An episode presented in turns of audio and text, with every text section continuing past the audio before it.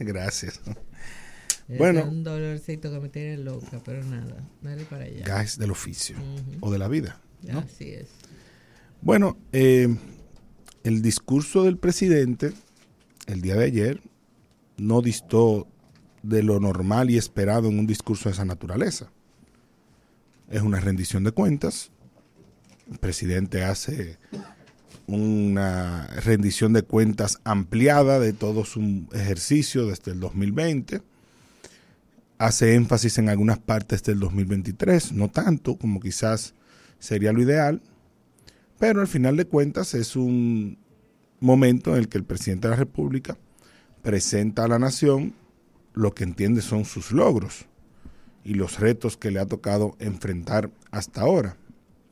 Sigue siendo una pieza discursiva, al igual que antes, que genera interés en los círculos que están más interesados en la política, no tanto en el ciudadano común, que a falta de, eh, digamos que estadísticas, de ratings, pudiéramos decir que, por lo menos en términos de percepción, parecería que cada vez la gente ve menos los discursos presidenciales. Un fenómeno que no es de ahora, viene desde antes, porque primero es una pieza normalmente muy larga. El, presidente ha durado alrededor de dos horas hablando. Y segundo, quizás lo que más pesa sobre eso es que se trata de un día feriado. Y como es feriado, la gente aprovecha para hacer otras cosas no quizás ver el discurso presidencial.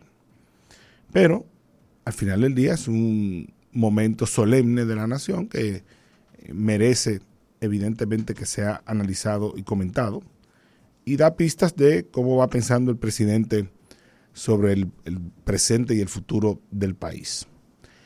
Mi mayor crítica a este discurso es que el presidente, y lo ha hecho en otras ocasiones, utiliza medios de contraste que validan las cifras que él presenta.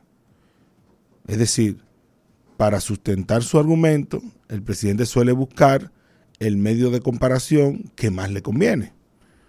Lo hizo, por ejemplo, en el discurso de ayer cuando habla de que en su gobierno no habrá hoyo fiscal como lo hubo en el 2012.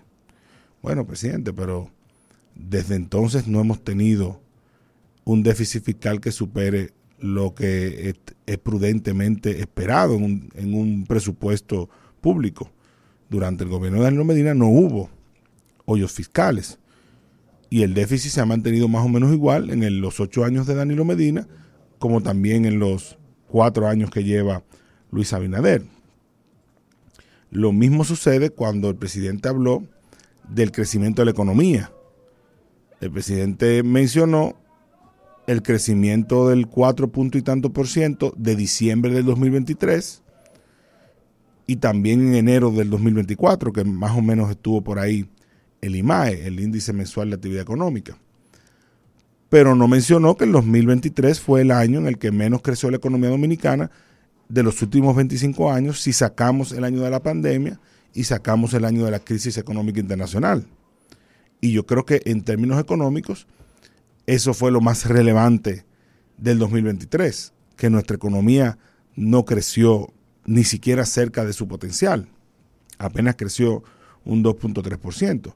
Pero evidentemente es una noticia que no es positiva y por ende el presidente prefirió buscar un, un contraste que le, le permitiera presentar el discurso o presentar en el discurso un crecimiento de la economía dominicana. Por igual sucede con otros temas más, como por ejemplo la deuda, en la que el presidente habla de una disminución de la deuda pública, pero debe decir que es una disminución que se da porque el denominador aumenta, porque aumenta la, el tamaño de la economía. Y como se utiliza el porcentaje del PIB como indicador de la deuda, bueno, pues entonces se beneficia de una disminución. Pero aquí el dato preocupante sigue siendo el porcentaje del presupuesto público que se destina al pago de la deuda pública, que ese número ha aumentado y ya es una cuarta parte del presupuesto nacional. Incluso el mismo ministro de Hacienda, Jochi Vicente, cuando estaban en oposición, decía que el indicador con el cual se debía medir la deuda no debía ser el porcentaje de la deuda sobre el PIB. Precisamente por lo mismo que digo ahora, porque no daba una visión correcta del estado de la deuda pública en el país. Y así hay otros temas más donde incluso el mismo presidente parecería haberse dado cuenta de que había cosas que, no podía comparar eh, o comparaciones que no podía hacer tan, de una manera tan burda, por decirlo de una manera. Porque cuando el presidente en su discurso va a hablar del crecimiento del PIB, en el gráfico que se mostró en la, en la imagen, la comparación se estaba haciendo con el 2020, que sabemos que el 2020 fue un año donde el, el Producto Interno Bruto y por ende el Producto Per cápita disminuyó considerablemente por la pandemia. Y eso le toca una parte al gobierno de Danilo Medina y otra parte al gobierno de Luis Abinader. Pero en su discurso, por eso digo que el presidente se dio cuenta de que no era lo correcto, el presidente no comparó con el año 2020, sino que comparó con el 2019, que el Producto Interno Bruto fue mayor y por ende el, el PIB per cápita también lo fue. Y es la, la cifra correcta con la cual se debe comparar.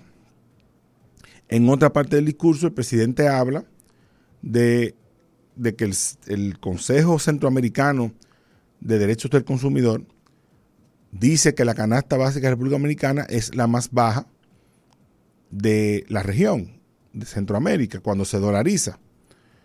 Pero el presidente no dijo que tenemos el salario mínimo más bajo de la región también y el poder adquisitivo más bajo. O sea, la gente no puede cubrir esa canasta básica, aunque su precio sea menor que en el de los demás países. Lo mismo le pasó con el, cuando habló del salario mínimo, que habló del tercer salario mínimo más alto de América Latina, cuando en realidad es el tercer salario mínimo más bajo.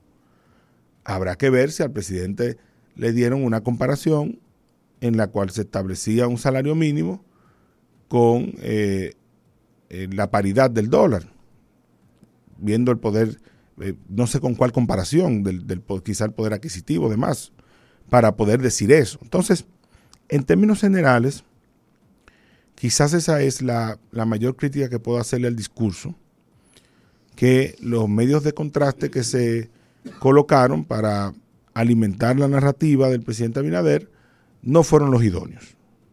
En algunos momentos compara con el 2019, en otros momentos compara con el 2012, en otros momentos compara con el 2020 y en realidad el presidente, a mi juicio, siempre debe comparar con el 2019 por ser el año normal más reciente que eh, tuvo un gobierno opositor a él. Y que el 2020, que lo he dicho en otras ocasiones, es un año que hay que borrarlo para la oposición, pero también para el presidente Abinader y hasta el 2021 también, porque fueron años atípicos en los cuales la pandemia eh, tuvo un impacto demasiado fuerte en los indicadores económicos y sociales y sería injusto hacer una comparación tomando en consideración esos años. Y, es, y será injusto también para el mismo presidente Luis Abinader. Pero, en, en, en suma, es un discurso de rendición de cuentas que sigue incluso los mismos patrones que los discursos de otros presidentes, presentando primero un balance internacional, luego el balance nacional, las obras y demás.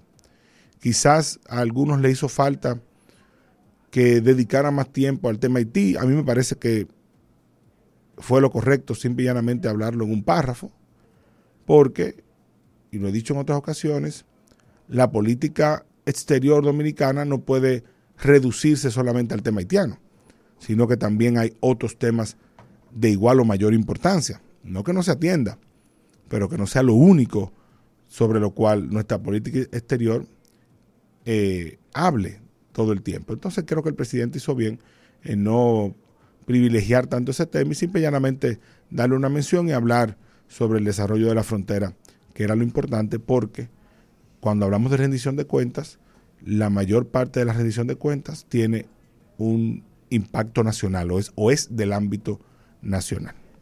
Por ahora comentamos hasta ahí, seguimos más adelante hablando sobre el discurso. Gracias, Frank. Pausamos y volvemos con el tráfico expreso.